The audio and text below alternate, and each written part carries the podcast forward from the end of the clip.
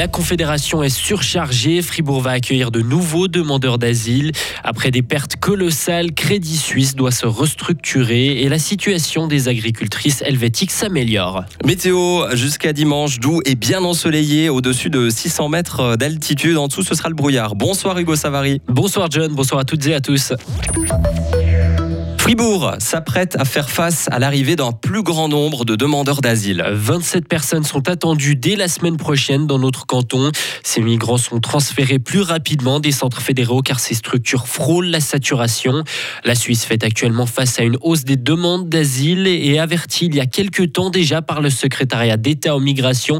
Le canton de Fribourg a déjà pris les devants. Jean-Claude Simonet, chef du service de l'action sociale. Le canton de Fribourg dispose de capacités d'accueil encore suffisantes actuellement. On vient d'ouvrir le centre de Londine à Aînay, en Gruyère, qui est destiné à accueillir essentiellement des familles. C'est notre mandataire ORS qui est chargé d'organiser l'accueil de ces personnes. Et puis, nous avons dans notre stratégie d'accueil à disposition des familles d'accueil encore, des appartements, des foyers collectifs et à peu près 400 places actuellement qui sont immédiatement disponibles. En plus, nous pourrons de manière transitoire accueillir des personnes dans des abris en sous-sol si c'est nécessaire. Au vu de l'évolution des arrivées en Suisse, il faut s'attendre à ce qu'il y ait un millier d'arrivées par semaine. Ça signifie pour le canton de Fribourg à peu près 40 par semaine. Et ça jusqu'à la fin de l'année.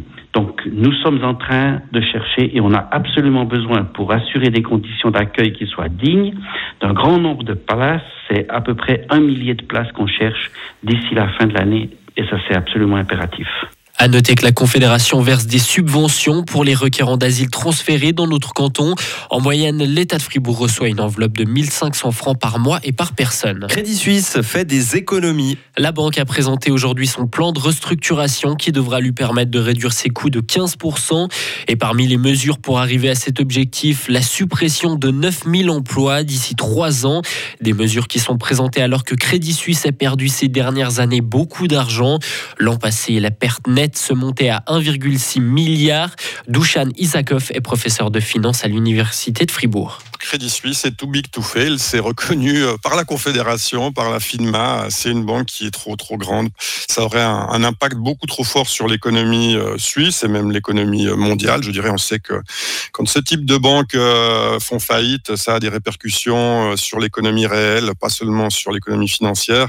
Et donc, on peut pas se permettre ce genre de choses. Maintenant, je dirais, la situation de Crédit Suisse n'est pas du tout encore dramatique, à, moins qu'on découvre de, de, nouvelles choses, mais je ne pense pas. Donc, il faut pas trop inquiet pour le moment. Et si les choses devaient vraiment empirer, euh, il est certain que la Confédération, les autorités seraient derrière.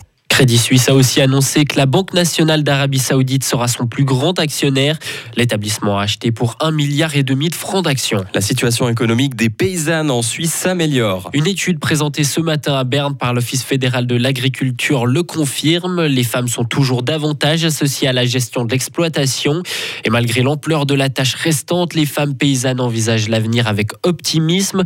Confirmation avec l'une des auteurs de l'étude, Esther Grusson-Bacher. Les chiffres le montrent aussi il y a aussi là un progrès. Alors, ils sont à l'aise, elles sont contentes, elles sont très positives ce qui concerne le futur. C'est vraiment très encourageant de, de, voir ça. Les femmes constatent que l'image de l'agriculture, elle n'est pas forcément bonne. Est-ce que c'est aux femmes de la changer? Les femmes ont beaucoup de contact avec les consommatrices. Ils ont un rôle important de vente directe. Là, il y a aussi un contact proche.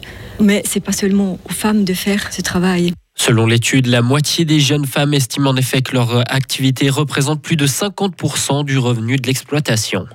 La British American Tobacco envisage de quitter Boncourt. Le fabricant de cigarettes pourrait transférer la totalité de la production du site jurassien vers d'autres usines en Europe. Le gouvernement jurassien a été informé de l'ouverture d'une procédure de consultation de quatre semaines. Les manifestations font de nouvelles victimes en Iran. Ce jeudi, les forces de sécurité ont tiré à balles réelles et tué un jeune homme au cours d'un rassemblement dans l'ouest du pays. Le jeune homme aurait été touché à la tête. Le feu a été ouvert sur les manifestants qui encerclaient un commissariat de police. Et pour terminer, la Russie continue sa mobilisation. Les députés ont approuvé un amendement autorisant la mobilisation des anciens détenus qui ont été condamnés pour des crimes graves. Il s'agit notamment des personnes qui sont sorties de prison il y a moins de 8 ans. Jusqu'ici, la loi interdisait de recruter ce type d'ex-détenus. Désormais, ils pourront être envoyés combattre en Ukraine. Retrouvez toute l'info sur frappe et frappe.ch.